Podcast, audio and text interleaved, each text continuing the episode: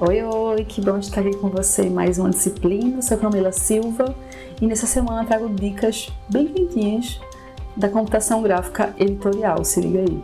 Mas antes de tudo, se inscreve no canal do YouTube, ativa as notificações e compartilha nosso conteúdo com pessoas queridas. Então vamos embora, segura essa dica. A primeira delas.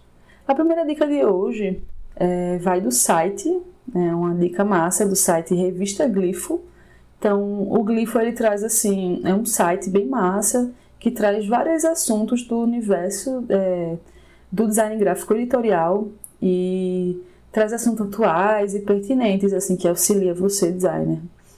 Além de discutir assuntos, o site também oferece cursos pagos com valores acessíveis e tem algumas ferramentas, como por exemplo você é, calcular, é, precificar o seu trabalho como freela é, e é bem interessante. Tem muitas coisas massas, muita tira dúvidas, né?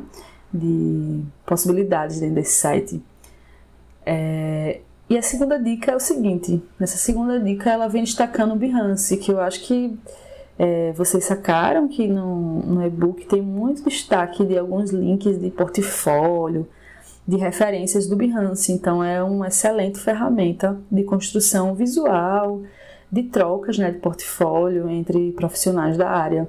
Então, é um site, o Behance, de hospedagem de portfólio. Então, nele você tem acesso a projetos maravilhosos de designers de diversos segmentos. Então, você consegue filtrar, inclusive, por estilos, você consegue filtrar pelo tipo, por exemplo, se você colocar projetos, projetos gráficos editoriais. Então, é, aparece coisas muito legais.